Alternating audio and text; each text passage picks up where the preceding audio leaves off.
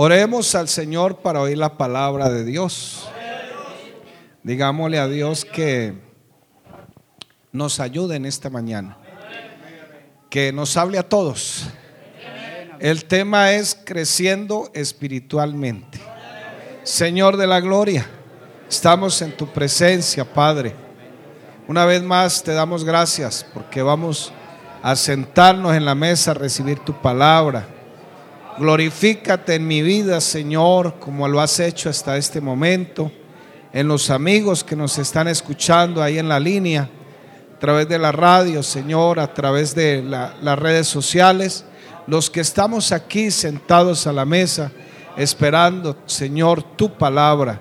Si hay algún amigo en esta mañana, trata con él en su corazón y en su vida, en el nombre de Jesús. Amén. Primera de Corintios capítulo 3 versículos del 1 al 9. Leámoslo alternadamente. Primera de Corintios capítulo 3 versículos del 1 al 9. Dice la palabra, de manera que yo, hermanos, no puedo hablaros como a espirituales, sino como a carnales, como a niños en Cristo os di a beber leche y no vianda, porque aún no erais capaces, si sois capaces todavía, ni sois capaces todavía.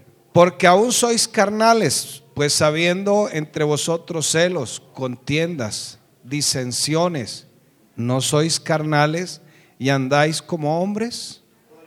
Porque diciendo el uno, yo ciertamente soy de Pablo, y el otro, yo soy de Apolos, ¿no sois carnales? ¿Qué pues es Pablo y qué es Apolos?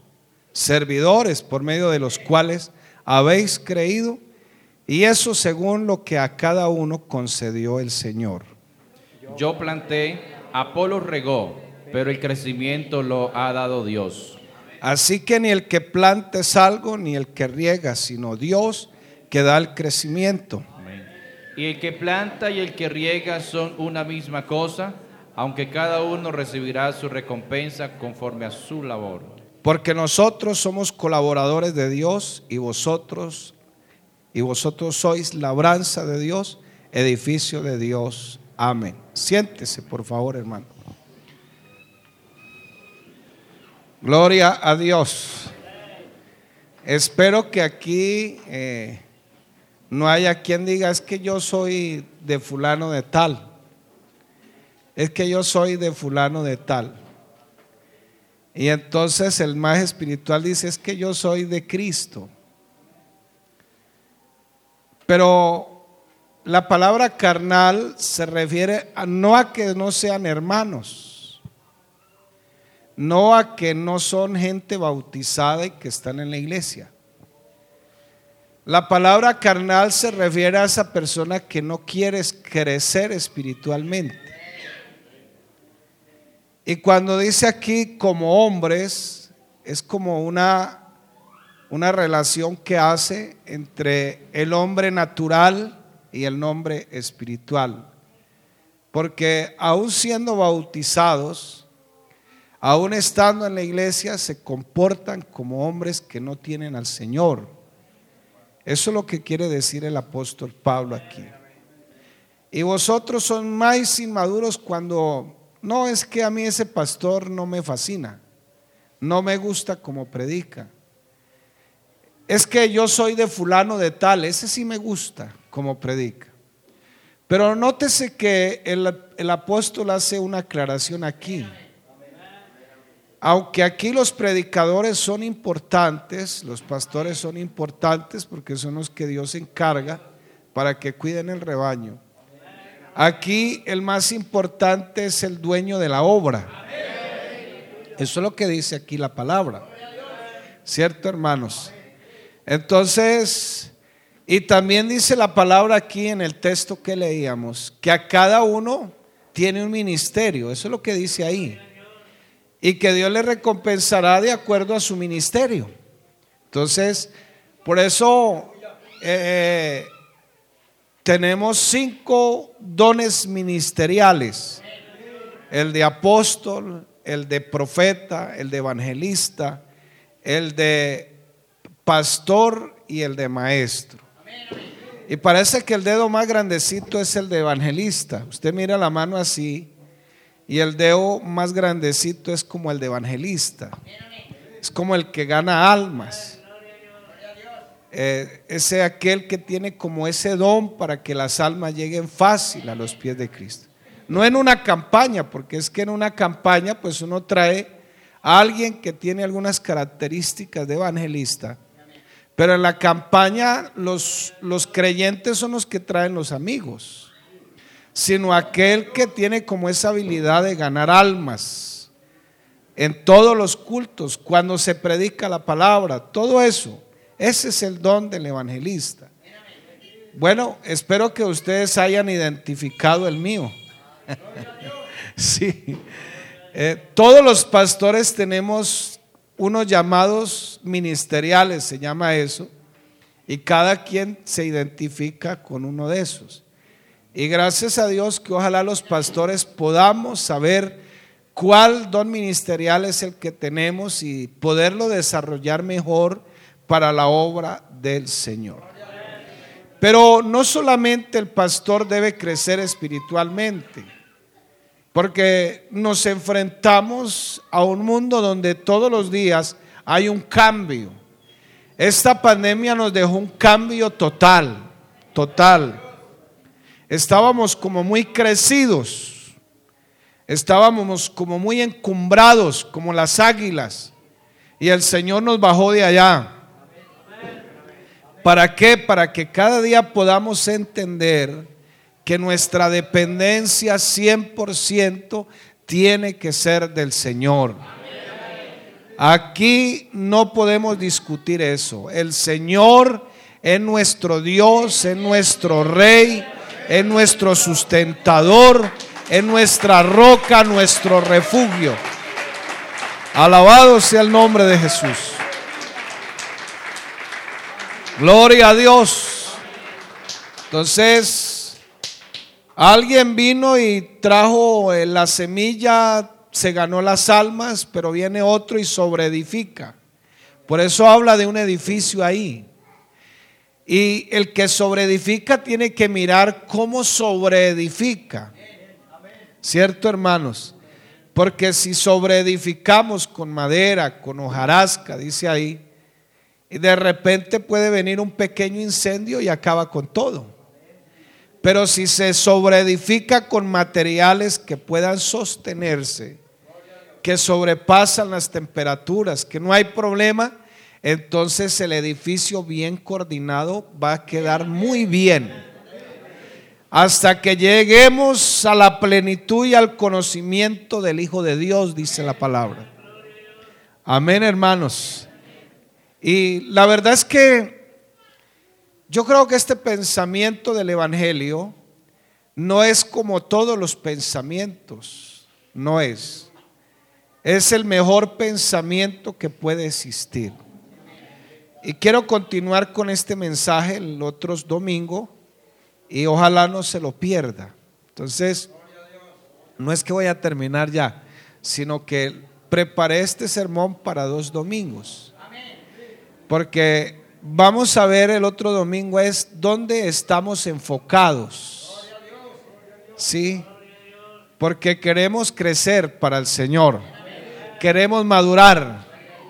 Dice la palabra de Dios que tal el pensamiento del hombre, tal el hombre. O sea, yo soy lo que pienso. Eso también lo dice la filosofía, pero primero lo dijo Dios. ¿Estamos de acuerdo, hermanos? Por eso es que Dios es muy lindo. Porque antes de que existiera la ciencia, Dios ya había establecido su palabra. Es tal el pensamiento del hombre, tal el hombre. Por eso me disculpan los muchachos si los molesto tanto, si los acoso tanto, porque tengo que aprovechar que sus mentes están frescas para motivarlos a que le metan cosas buenas a su cerebro.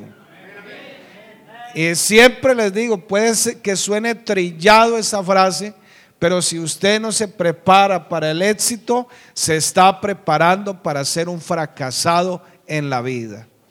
Hoy estamos aquí porque el Señor quiere que seamos exitosos, que estemos llenos de gozo, que nuestro pensamiento esté enfocado, nuestra visión tenga una, un punto donde enfocarnos y como dijo el apóstol como dijo el escritor sagrado, puesto los ojos en Jesús, el autor y consumador de la fe.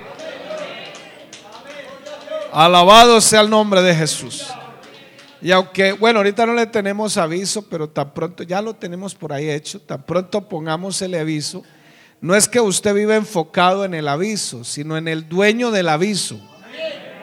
El dueño del aviso se llama Jesucristo el Señor. A Él sea la gloria. Creo que nadie quiere quedarse atrás. ¿Cierto, hermanos? Todos queremos crecer. En una carrera siempre queremos ser los ganadores. El problema es si yo me preparo para ser el ganador o ser el perdedor.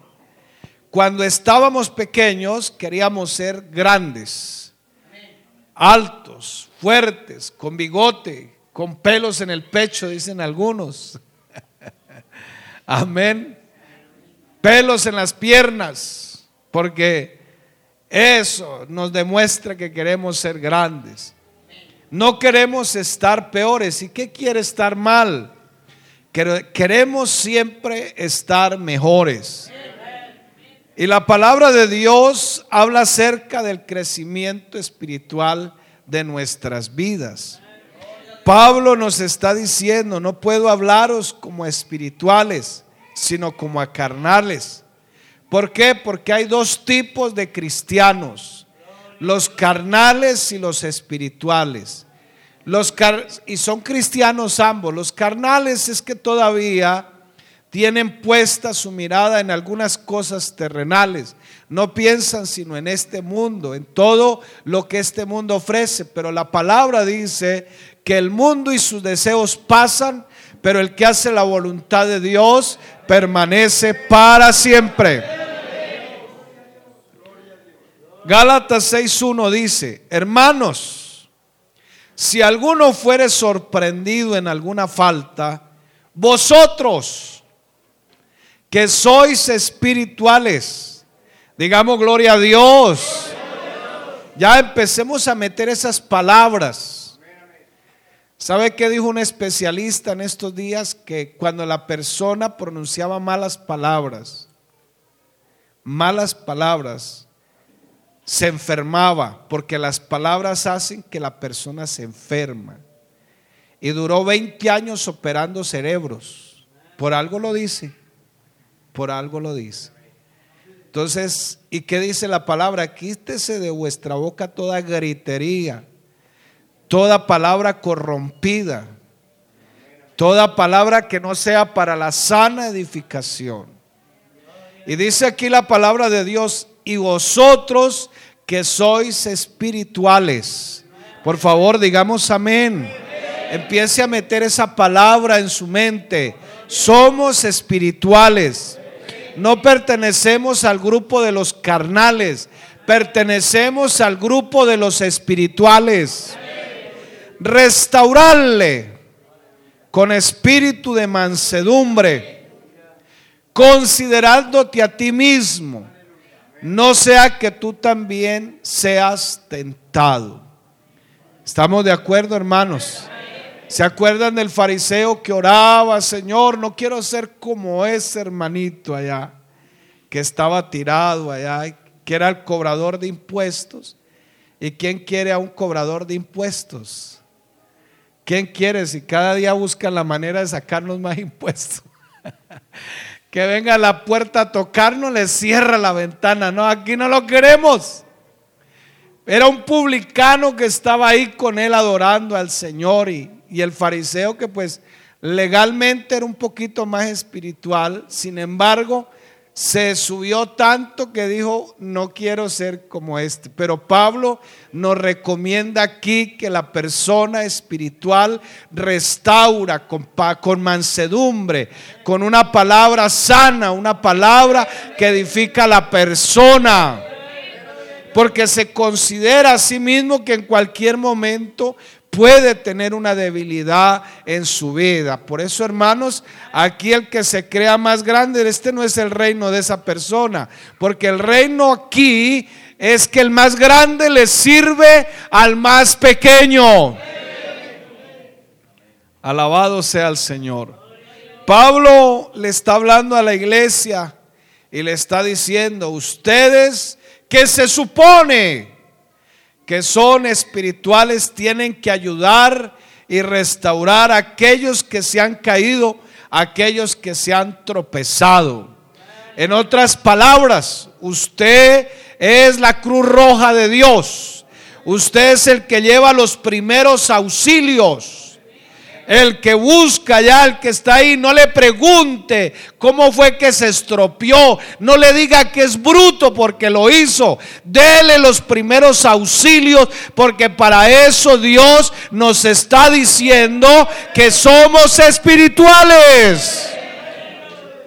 Dele una alabanza a Jesús. Gloria a Dios.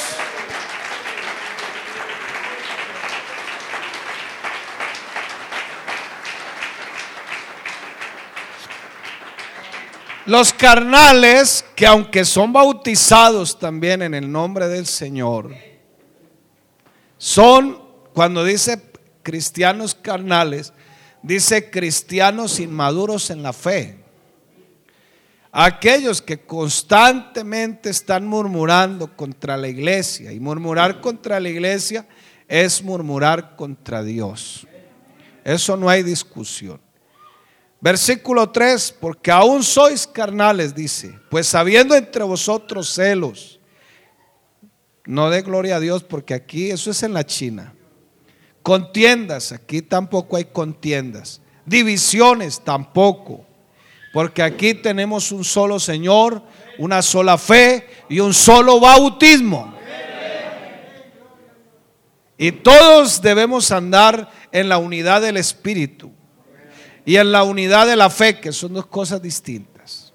La unidad de la fe es que tenemos un solo evangelio, no hay más. Aquel que traiga otro evangelio sea anatema.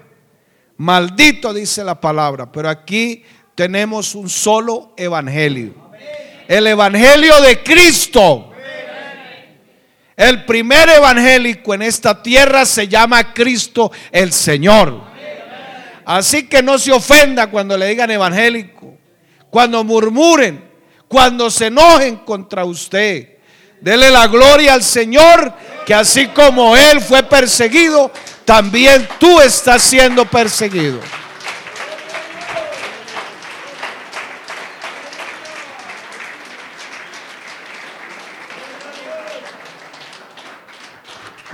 Gloria al Señor.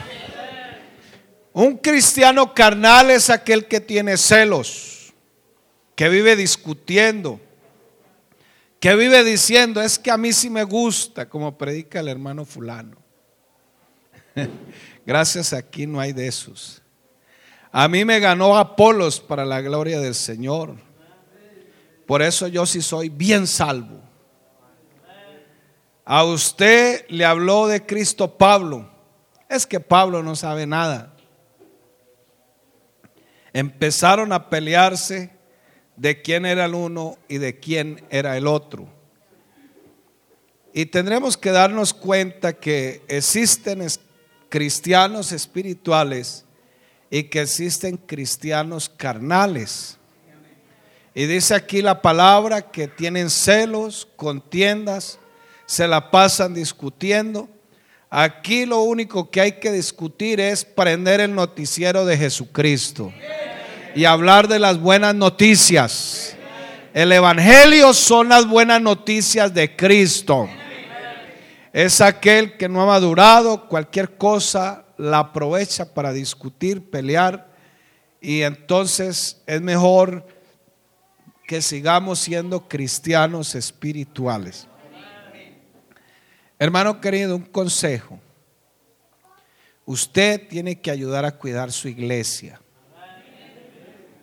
Amén. No importa el que se pare aquí o el que les manden algún día. porque algún día tendré que irme, otros se han tenido que ir, nos tienen que trasladar porque así funciona nuestra iglesia. No importa el que venga, usted tiene que seguir siendo un cristiano espiritual. Algo que tengo yo es que yo no obligo a nadie a servir. A nadie, a nadie lo acoso. Espero dos años más o menos para darme cuenta. No, es que el hermano fulano con el anterior pastor sí servía, decían algunos, o dicen algunos. Gloria a Dios. La pregunta es, ¿a quién le servía? ¿Al pastor o a Dios? Porque uno tiene que comportarse igual. No porque lo acosen, no porque lo manden. No es que es que el dueño de su vida no es el pastor, es Jesucristo. El que le lavó sus pecados se llama Cristo. Anoche veíamos un sermón de una mujer que hizo todo lo que pudo para el Señor. Lo siguió donde tenía que seguirlo trajo un perfume y lo derramó en sus pies y en su cabeza. Y se había podido vender por 300 denarios. Oiga, creo que costaba más porque se había podido revender en 300 denarios. ¿Cuánto vale el, el, el, promedio diario de un jornal? Más o menos creo yo que como 40 mil pesos por acá multiplique 40 mil por 300, no son 12 millones de pesos. Eso lo trajo ella para el Señor. Hizo todo lo que pudo. Gastó sus ahorros en el Señor. Se fue a la casa de Simón el leproso. Nadie le dijo, traiga el perfume. Nadie le dijo, haga esto o aquello. Y la gente incluso se enojó con ella se molestó con ella. Murmuraron de ella porque así es la vida cuando uno quiere servirle al dueño de la vida de uno. Y no faltará, el diablo usará cualquier estrategia para querer sacarlo, pero en esta mañana démosle gracias a Dios que somos cristianos parados en la raya. Dele ese aplauso a Cristo el Señor. Aleluya.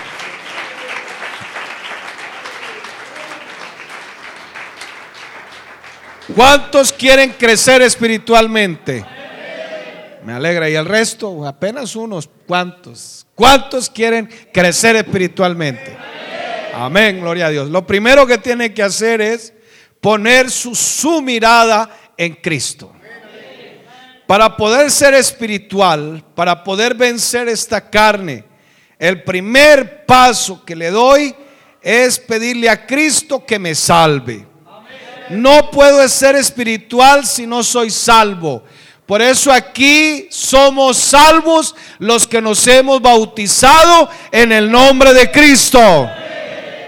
Si hay algún amigo en esta mañana, lo motivamos para que se entregue al Señor, conozca el Evangelio el Evangelio de la Biblia, no el de la religión, sino el de la Biblia. Porque una religión, ¿qué es? Por eso hay muchas religiones. Una religión es cuando yo quiero adorar a Dios con lo que yo pienso. Es que yo creo que es así. Es que yo creo que los diezmos son para esto. Es que yo creo que la ofrenda es para esto. Es que yo creo que esto es así. Es que yo creo que esto es así o lo otro. No es como tú piensas ni yo pienso, es como la Biblia nos enseña.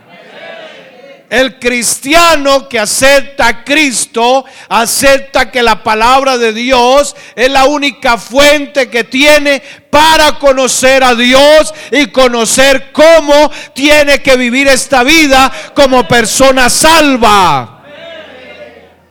Alabado al Señor. Y lo que la persona a veces no le gusta es que está la Biblia se mete hasta en la política. La política no es que sea mala, es que desgraciadamente nuestro sistema político en Colombia nos ha defraudado. Y así tiene que ser, a la hora la verdad. Así tiene que ser para que la gente no ponga la mirada en el hombre, porque dice la Biblia, maldito el hombre que confía en el hombre, pero bienaventurado es el que pone su mirada en Jesucristo. A Él sea la gloria.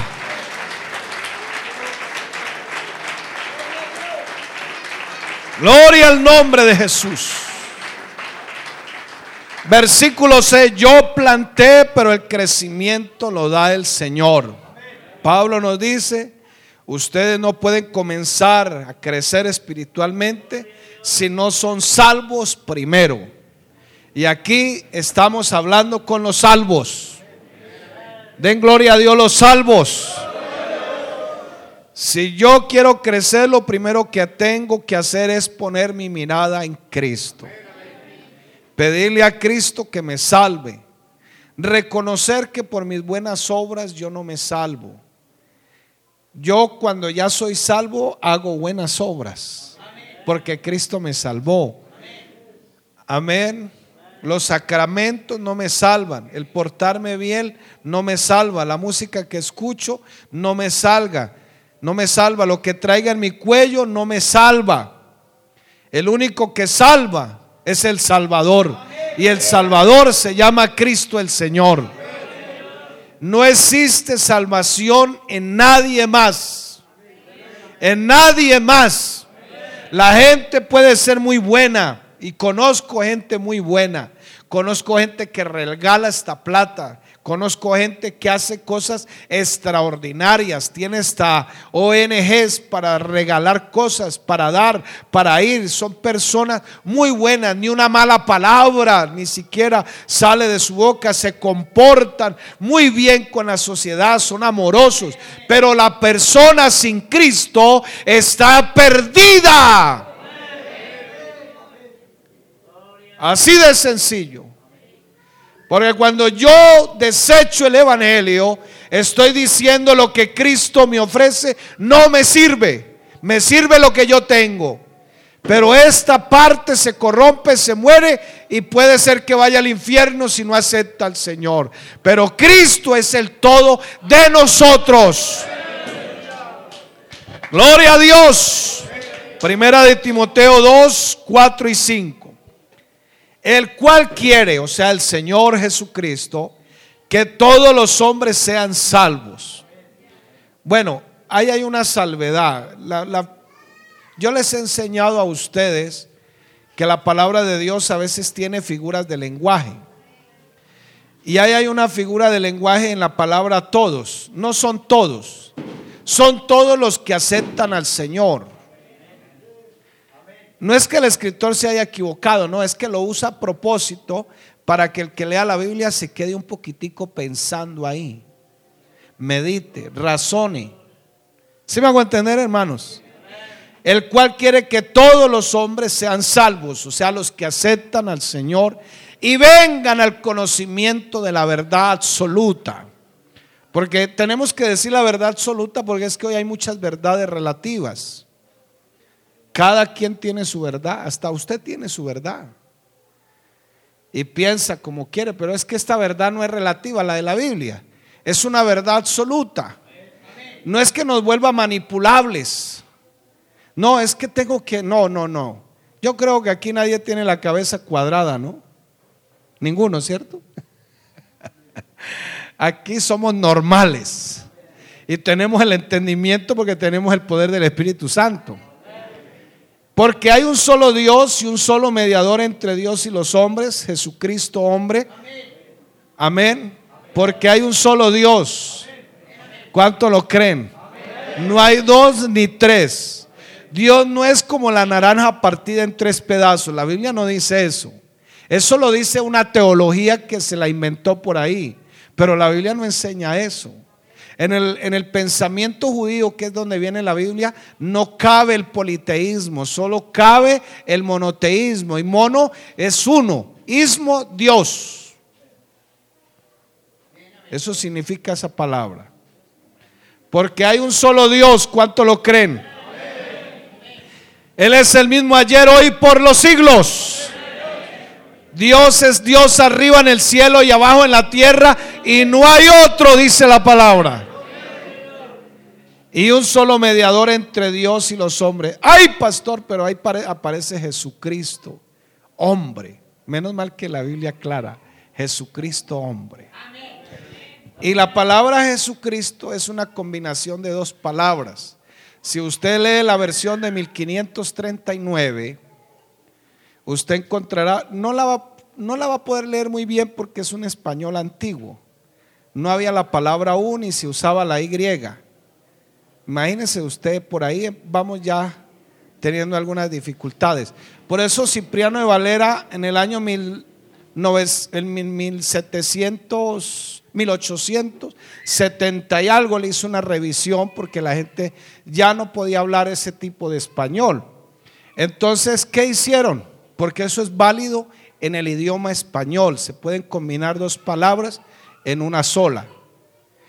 Jesucristo es la combinación de el nombre particular de Dios que es Jesús, que viene de la traducción Yeshua, que también puede ser Osias como también puede ser Josué, y significa Yahvé, o sea, el Dios del Antiguo Testamento es el que salva.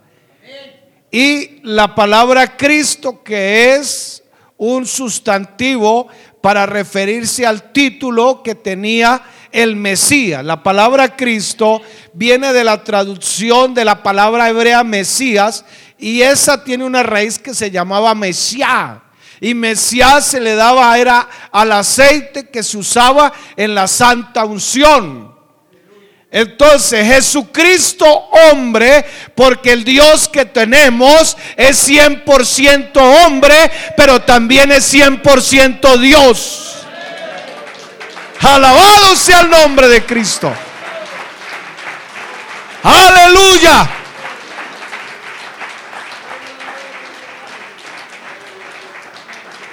Aunque por ahí uno que decía que era de Apolos, y ustedes lo conocen, que eso no estaba bien, no ha estudiado el idioma español y sabe español porque habla español. Alguien dijo que si alguien quería aprender otro idioma, lo primero que tenía que hacer era saber su propio idioma. Y a veces no sabemos las tildes, ni las comas, ni los puntos y comas, ni cómo es que se combinan esas palabras. Y ya inventamos una teología y confunden a los hermanos. Por eso, hermanito querido, usted es una persona inteligente, llena del Espíritu Santo. Usted tiene la Biblia en sus manos. Usted no, no se deje comer carreta, hermano. ¿Estamos de acuerdo? Si usted tiene dudas, pregúntele al pastor que está de turno. No le pregunte a nadie más. Así es que usted tiene que resolver las cosas. ¿Estamos de acuerdo, hermanos? Gloria al nombre de Jesús. Entonces, lo primero que tengo que hacer para poder crecer espiritualmente es poner mi mirada en Jesucristo. Cuando el ciclista va, él, está mirando es cuando falte allá la cartelera de un kilómetro. Y mira, y mira, y mira, y aprieta los dientes y le da, y le da, y está esperando, pone su, su mirada ahí en la meta. Tira las caramañolas Bota lo que tiene, lo que le dejan quitar porque necesita ir más liviano. Por favor, Hebreos capítulo 12, versículos 1 y 2. Por tanto nosotros, dígame hermano, teniendo alrededor nuestro tan grande nube de testigos. Bueno, tiene que leer todo Hebreos 11. Eso léalo en la casa. Despojémonos de todo peso de pecado que nos asedia y corramos con paciencia la carrera que tenemos por delante. Y dice el versículo 2, puesta la mirada en Jesús, el autor y consumador de la fe, el cual por el gozo puesto delante de él sufrió la cruz, menospreciando el oprobio y se sentó a la diestra del trono de Dios. Alabado sea el nombre de Jesús. Gloria a Dios.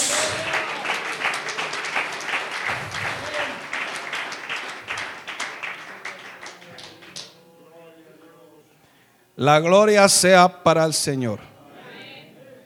Ayúdenme a buscar ese texto donde dice que estamos sentados juntamente con Él. Creo que está en, en, en Efesios.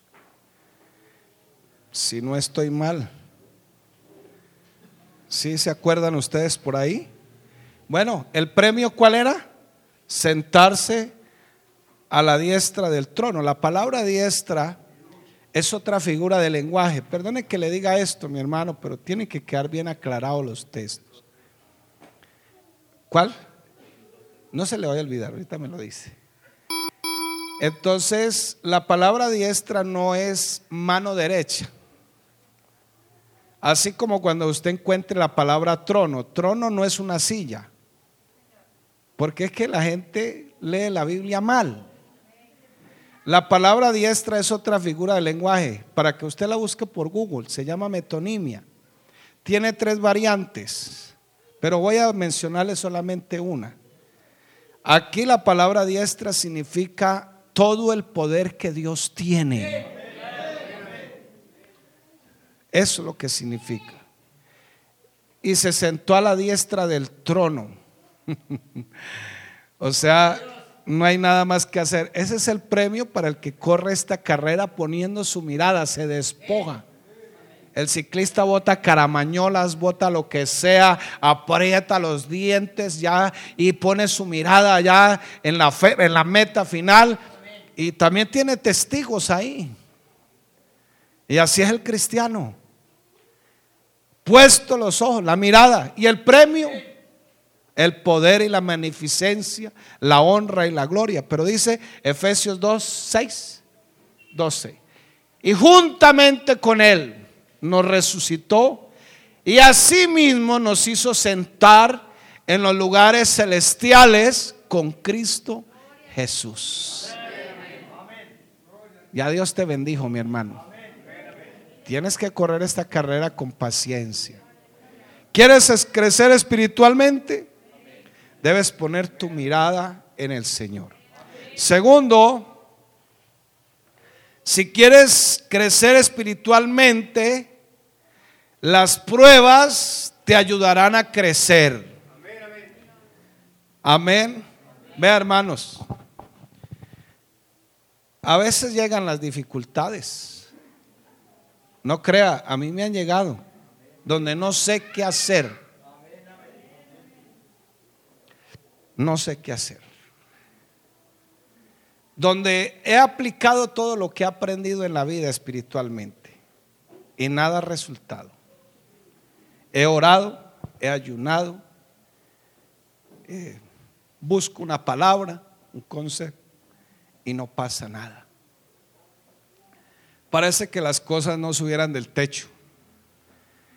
Pero como de repente, pero lo único que he hecho es que no me he desesperado. Ahí, confiando siempre. Como de repente, y dice uno como de la nada. Por allá de lo más íntimo que tiene uno, aparece la solución. Así, Toda, resueltica, toda, toda. ¿Estamos de acuerdo, hermanos? Y a veces la prueba parece que nos impida seguir adelante. Vea, una de las cosas que nos puede ayudar a motivarnos a salir adelante es que cuando tú te encuentres en medio de alguna dificultad, busca con quién hablar, con alguien de confianza, lógico. No alguien que sea una tumba, pero con celular, con WhatsApp. No, hermano, yo soy una tumba, pero con WhatsApp. ¿Sí me hago entender? Esas conversaciones. Por eso dice la palabra de Dios que las malas conversaciones corrompen las buenas costumbres. Pero las buenas conversaciones harán todo lo contrario. Amén, hermanos. Y a veces vemos las pruebas que me impiden seguir adelante, que me detienen, que quieren arruinar nuestra vida. ¿Usted por qué cree que el ser humano todavía sobrevive?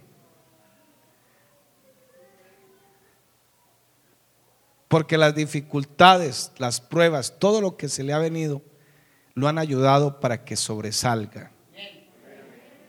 Y seríamos muy descarados, discúlpeme la palabra, de que nosotros los hijos de Dios, teniendo a Cristo en nuestro corazón, no podamos ser mejores. Eso pues, hay seres humanos que salen adelante y sin Cristo, nosotros tenemos a Cristo.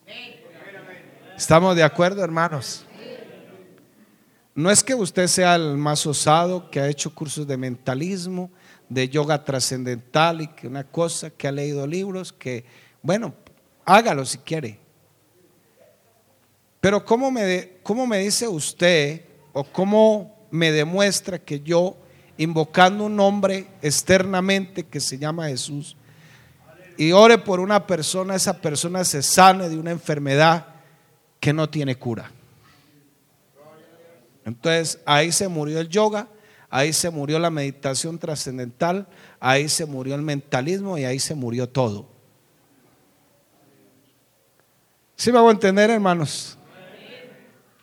Entonces sí podemos, eh, anoche mirábamos unas cosas. Lo primero que pasa en el cristiano es que él se sienta a escuchar. Así como María. Vamos a poner ejemplo de María, que fue la que derramó el perfume en los pies del Señor. Lo primero que hizo fue escuchar. ¿A quién escuchó? A su maestro, al rabino. ¿Cierto, hermanos? Que por cierto es la única palabra que, viene traducida de un, de un, original que no es rabí, porque el, original para otras personas diferente al Señor Jesús era rabí, que es traducía rabino. Pero como no hay más palabras en el español, se tradujo también rabino. Pero el original es Raboni, que significa maestro que viene del cielo. Lo que no sucedía con nosotros rabinos. Eran rabinos de la tierra. Pero María se sentó a los pies de su maestro a escuchar. Lo segundo que hizo María es que vio el poder de Dios. Y creo que todos estamos ahí, ¿cierto? nos hemos sentado a escuchar. Estamos ya, ya, somos cristianos de cuántos años? Tres, cuatro, cinco, seis años, diez, veinte, treinta años. Ya hemos escuchado. Hemos visto también el poder de Dios. ¿Lo ha visto o no lo ha visto, hermano? Gloria a Dios. ¿Qué nos queda por hacer? Servirle al Señor. Eso hizo María escuchó, vio el poder de Dios y le sirvió a su maestro. Amén. Si en esta mañana usted le falta servirle a Dios, póngase pilas, dicen los chinos o los jóvenes, póngase trucha. Póngase trucha, dicen ellos. Póngase fino. Entonces, ya escuchamos, ya vimos el poder de Dios, nos falta servirle. Yo quiero ver más almas para la gloria del Señor. Así que traiga almas para que escuchen la palabra. Haz todo lo que puedas. Si toca llevar un chocolatico, un pancito, acá les gusta el, queso a media sal o una arepita. Bueno, aquí hay un fabricante que tiene una microempresa. Mándele a hacer y lleve. Y lleve chocolatico de una vez en un termo. Vengo vecino aquí a visitarlo. Haz todo lo que puedas por tu maestro. Amén, hermanos. ¿Cuántos decimos gloria a Dios? Entonces, cuando yo pienso las pruebas, yo creo que Dios me ha dado unas capacidades para que siga adelante. ¿Estamos de acuerdo, hermanos? Y más que lo tenemos a Él de nuestro lado. Si te falta agua, Él es la fuente de agua que salta para vida eterna. Si te da hambre, Él es el pan que el que come ese pan no tendrá hambre jamás. ¿Se acuerdan de aquel proceso de Elías por el desierto en medio de la prueba? Pues ese pan, primero se le aparece un ángel. Ese ángel es tipo de Cristo. Le da pan, lo pone a descansar primero. Dijo el Señor, el que llega a mí tendrá descanso para su alma. No tiene que hacerle aquí un eneuro para que tienda la hamaca y descanse.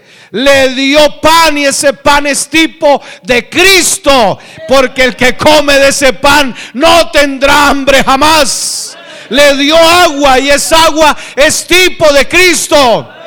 Y dio fuerzas para que le siguiera por el desierto. Y le mandó un amigo. Y el mejor amigo se llama Cristo el Señor. Alabado sea el nombre de Dios.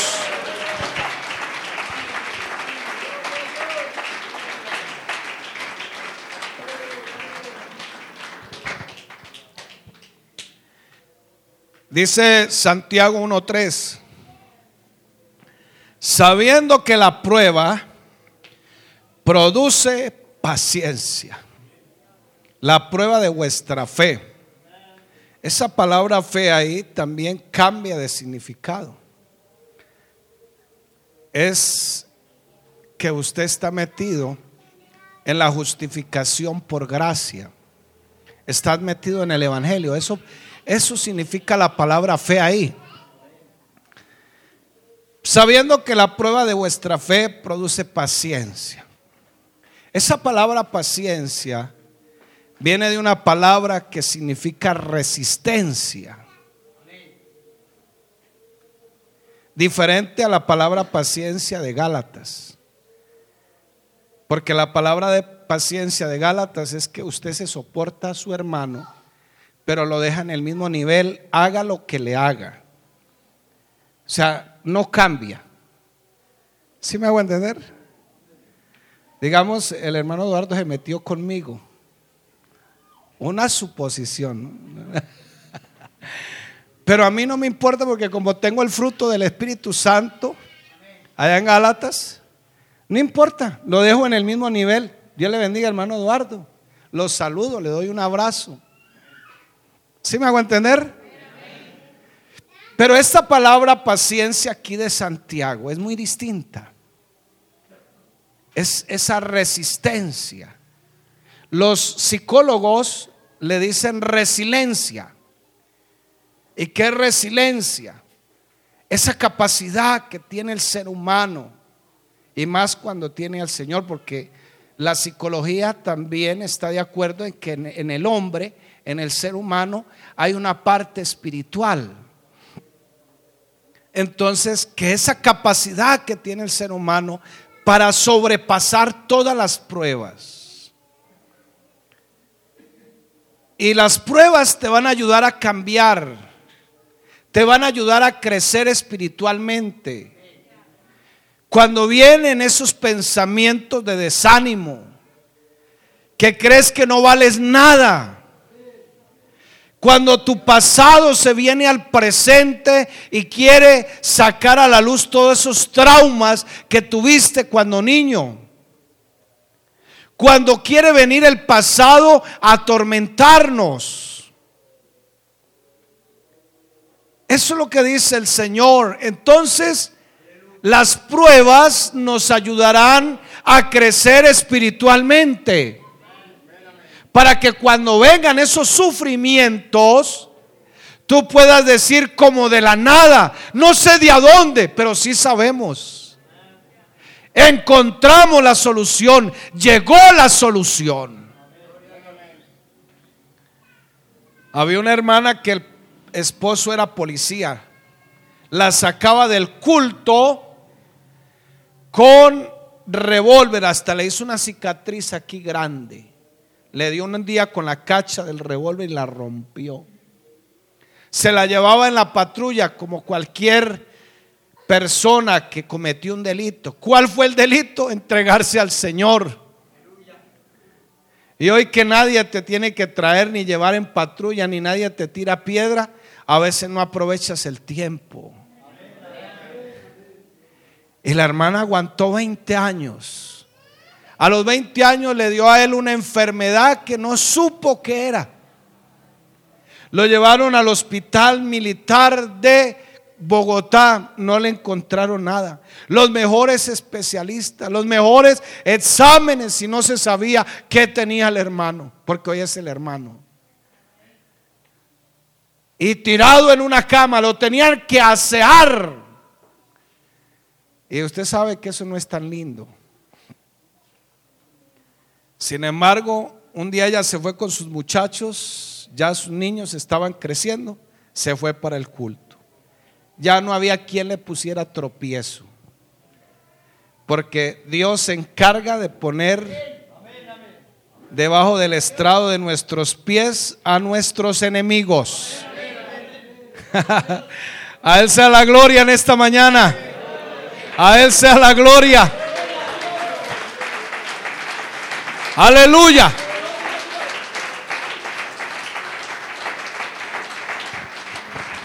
Y él se quedó en la casa y dijo, bueno, ahora sí me voy a poner a cuentas con usted, le dijo. ¿Qué es lo que quiere? Dijo, no, yo sé qué es lo que usted quiere. Está bien, Señor. Mañana mismo busco al pastor para que me bautice. Y como de la nada, dice uno, se paró de una vez. Cuando llegó la hermana con sus muchachos, ya le tenía comida. Y le dijo, ¿sabe qué, Edilia? Mañana quiero ir a ver al pastor porque mañana mismo me bautizo en el nombre de Jesús. Alabado sea el Señor. No sé qué problema tengas que te esté casi que impidiendo seguir en la vida cristiana. Pero confiamos en el Señor. Dice el versículo 5, y si alguno de vosotros tiene falta de sabiduría, pídala a Dios, el cual da a todos abundantemente y sin reproche, y le será dada. Santiago 1.2, regresemos al versículo 2. Hermanos míos, Oiga, la palabra de Dios a veces parece como contradictoria, ¿no? Hermanos míos, tened por sumo gozo cuando os halléis en diversas pruebas. Yo creo que la vida sería muy harta, discúlpeme la palabra, muy aburrida. Si Dios no pone una prueba para que tú crezcas espiritualmente, todo sería monótono sencillo. Pero como nadie quiere poner fe, nadie quiere poner de su parte, nadie esto, pues se quedará ahí. Pero los que somos espirituales, ¿dónde están los amenes? Que todo el mundo sepa que San Calisto es una iglesia espiritual. Dígalo duro, mi hermano. Gloria a Dios entonces vamos a crecer en todo. ¿Estamos de acuerdo, hermanos? Otra, otro asunto que me ayuda a crecer espiritualmente, y vamos a terminar ahí, es la palabra de Dios. No podía faltar, hermanos, porque la palabra de Dios es nuestra única regla de fe y de conducta. Romanos 10, 17. Así que la fe viene por el oír y por ver el partido de el Real Madrid y el Barcelona. La telebovela Pasión de Gavilanes. ah, no, no, no, no, no. Por ahí no viene la fe, ¿cierto? Y otra cosa ahí que Vea qué texto tan cortico y todo lo que dice. Así que la fe viene por el oír. Yo no me inventé la predicación. El Señor dijo que la predicación es locura para los que se pierden. Pero para los que son salvos o son espirituales, es el poder de Dios para salvación. ¿Estamos de acuerdo? Entonces, usted la puede leer, la debe leer en la casa. Debe tenerla, no en el Salmo 91, porque se le puede llenar de tierra y hasta se le daña la hoja.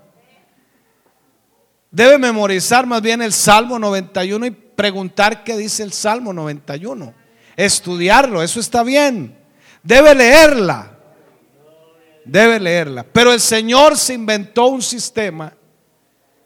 No le eche la culpa al pastor. Aquí es que el pastor echa muchas pullas. Es que el pastor es tan jante, dijo una hermana. Es que eso del pastor es así. No, no le eche puya al pastor. Es que Dios se lo inventó y ¿quién le contradice a Dios? Que la fe veniera por oír. Y si vemos la versión nueva internacional dice, por oír el mensaje de Cristo. Alabado sea el Señor. Por eso viene la otra, la otra puya, diríamos. dice, que ninguno deje de congregarse como alguno tiene por costumbre, porque se le vuelve una costumbre. Y el problema más grave es que como a veces revolvemos las emociones con la vida espiritual, y ahora es, es que no siento, no siento, y no siento, y se quedan ahí, no siento. Mire lo que dice, así que la fe viene como resultado de oír el mensaje y el mensaje que se oye en la palabra de Cristo. Ay, es que no siento orar, pastor. ¿Qué dice la Biblia? A la verdad, el espíritu está dispuesto, pero la carne no. Ay, pero es que no siento orar. Pastor, es que no siento leer la Biblia. Me quedo dormido. Me quedo dormida, pastor es que no siento ayunar. Es que no siento ir al culto. Yo no me inventé esto, mi hermano. Por eso, entonces, el día que la persona anímicamente está bien, ese día tiene a Dios. Se parece al profeta Elías. Una oración de un minuto y descendió fuego y se consumió todo, pero al otro día le estaba corriendo a una mujer. Qué profeta, ¿no? Hermano, yo creo que tenemos el poder del Espíritu Santo. Mi pregunta es, ¿usted quiere crecer espiritualmente? ¿Ya no? Esas tres cositas le ayudarán a crecer espiritualmente. Amén, hermanos. Entonces, yo creo que aquí le servimos al Señor. Y aquí no somos cristianos carnales. Quítese esa palabra de su boca. De aquí en adelante, póngase un letrero si es necesario allá a su casa, pero somos cristianos espirituales. Estamos creciendo espiritualmente. Y no se pierda el otro domingo porque sigue la otra parte bonita. ¿En dónde estás enfocado? Vamos a orar, hermanos. Usted sabrá qué tiene que decirle al Señor en esta mañana. Usted sabrá en qué tiene que crecer. Usted sabrá decirle al Señor en esta mañana, quiero que me ayudes, porque quiero crecer espiritualmente. Quiero llegar a la meta, Señor. Quiero ganar otros. Quiero ganarme a otros para la gloria tuya. Amén. Dígale, Señor, este año me voy a ganar. Voy a llevar el chocolate, el pan, la arepa, lo que sea. Pero este año vamos a ganar almas para la gloria de Cristo. Vamos a traer nuestros familiares, nuestros hijos, el vecino. Pero eso es crecer espiritualmente. Vamos a llevar este mensaje por donde sea. Bienaventurados los pies que llevan las buenas nuevas de salvación. Señor de la gloria, estamos en tu presencia en esta mañana, Padre. Gracias por tu palabra, gracias por la palabra, Señor. Yo pongo a tu pueblo, a tu iglesia en esta mañana en tu presencia, para que tú la bendigas espiritualmente, Señor. Le ayudes en todo, Señor Jesucristo, para honra y gloria de su nombre.